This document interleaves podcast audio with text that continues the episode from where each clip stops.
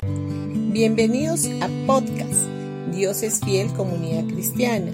Los invitamos a escuchar el mensaje de hoy. Hola familia, hoy día martes 7 de noviembre del 2023.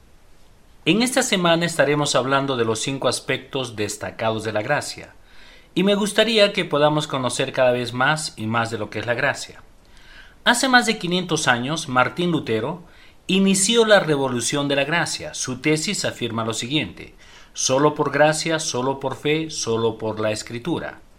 Nuestro destino es hacer conocer el Evangelio de la gracia a otras personas. La gracia siempre existió, pero lamentablemente se hizo más énfasis a la ley y luego se hizo una mezcla de ambas, la ley y la gracia, y hoy queremos considerar cinco aspectos destacados de la gracia. El número uno es Jesús ha perdonado todos nuestros pecados. El fundamento de la gracia es que Jesús no solamente perdonó nuestros pecados, los pasados, sino también los presentes y los futuros. En el Antiguo Testamento, el pecado era más grande que el sacrificio y que el holocausto. Ningún sacrificio u ofrenda era suficiente para borrar el pecado. Por eso las personas del antiguo pacto tenían que ofrecer sacrificios constantemente, una y otra vez.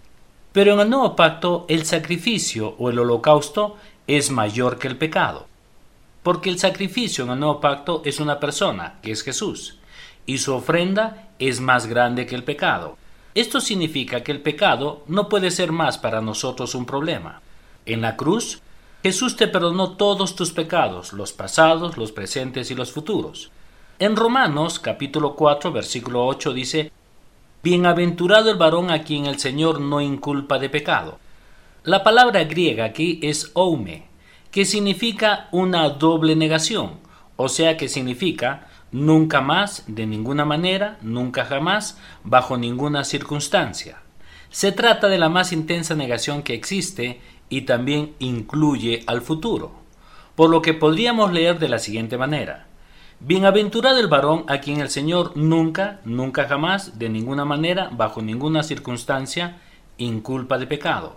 Jesús, en la cruz, hizo el sacrificio una vez y para siempre. Entonces, hace más de dos mil años, mis pecados todavía se encontraban en el futuro, y justamente en la cruz fueron perdonados todos mis pecados, como también los tuyos. Bendiciones con todos ustedes y que tengan un gran día.